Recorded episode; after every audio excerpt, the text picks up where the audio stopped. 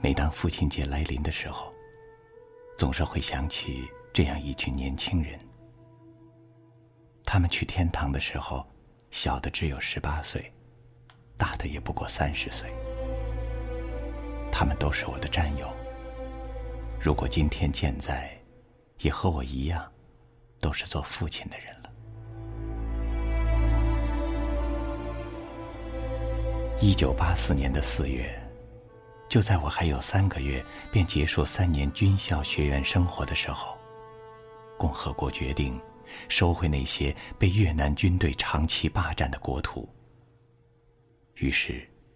老山浙阴山自卫还击战打响了，战斗非常激烈。上级通知学校全体学员立即毕业，开赴前线，投入下一场战斗。那一年，我二十岁。在离开学校的第二天，我来到老山当了排长。交给我的士兵已经不足二十名。这时候我才知道，就在我到的前一天，有十名士兵和他们的排长已经牺牲了。老排长叫周在才，结婚不到五年，还没有孩子。战斗结束以后，我曾见到老排长的妻子，来战士们长眠的地方祭奠她的丈夫。从那以后，就再没有见过他。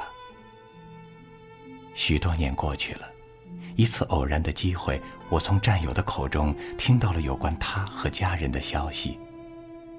在这月明风清的夜晚，我遥望着南方，提笔记录下由老排长的孩子叙述的这段催人泪下的往事。我的爸爸。为了那些快要忘却的记忆，作者熊金祥。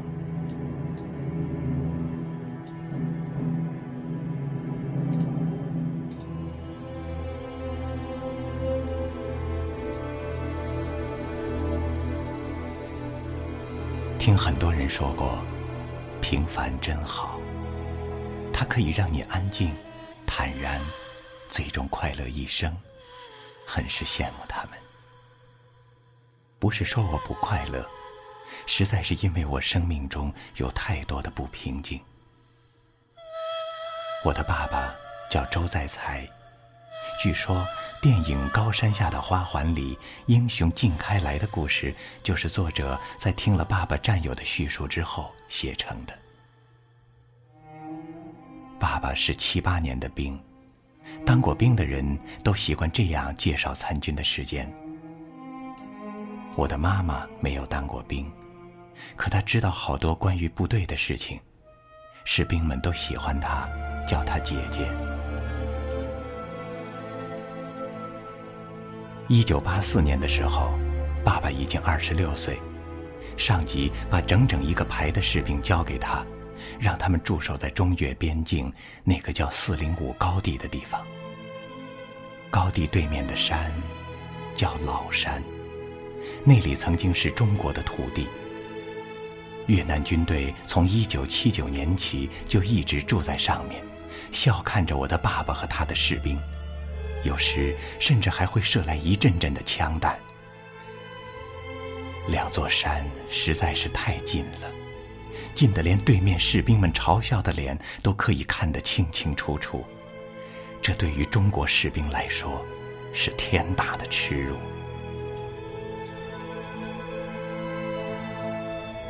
五年了，爸爸和他的士兵们天天在焦急地盼望着冲锋的命令，那样，他们就可以像一群饿红了眼的狮子扑上老山，撕裂那些嘲笑过他们的敌人。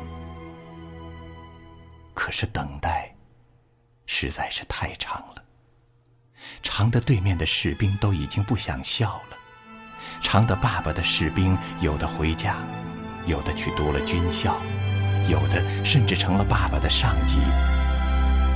依然在的，只是我的爸爸，还有他那把擦得锃亮的冲锋枪。爸爸的脾气越来越坏，任何人的话都听不进去。后来，就连他的上级也不喜欢他了，喜欢他的只有他的士兵和他的女人。再后来，连山下的其他连队的人都知道，在四零五高地上有一个永远不想被提拔的排长。爸爸曾经告诉妈妈，如果提拔了，就要下山，那样我会痛苦一辈子，而我想要的是那个老山。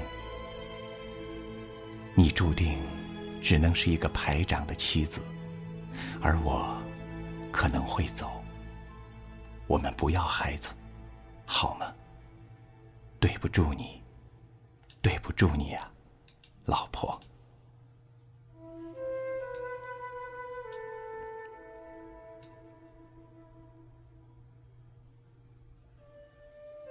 爸爸走的头一年，妈妈就好像预感到了什么，在去四零五高地探亲的时候，她把爸爸叫到一片松树林里，向着她的男人跪了下去，把我们的孩子给我，再猜。你要去，我拉不住你，但是求求你，把我们的孩子给我，好吗？森林里，我的妈妈，一个中国女人拉着我的爸爸，一个中国军人的军装，长跪不起。爸爸挺拔着他的身体，向着天，任由泪水流淌在他坚毅的脸上。最后，我的妈妈还是哭着离开了那个叫四零五高地的地方。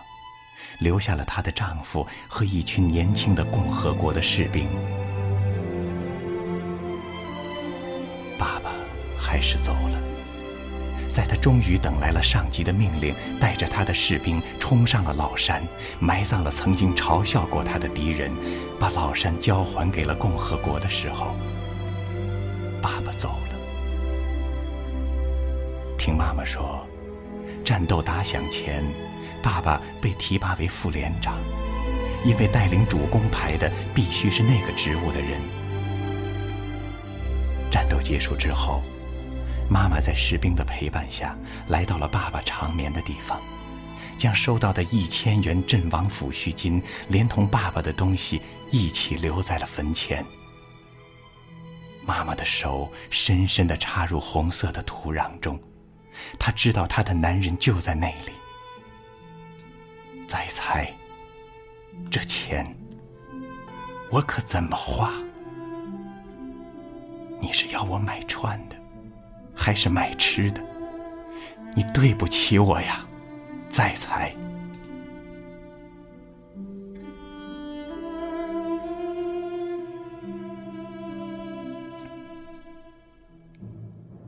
最终。妈妈是被爸爸的士兵们用担架抬着离开的。担架上的妈妈，眼睛直直的望着天空，没有再说一句话。三年以后，妈妈和爸爸的弟弟成了家，那时已经有了我。妈妈说：“我是周家的根。”而那座叫老山的山，就是我的爸。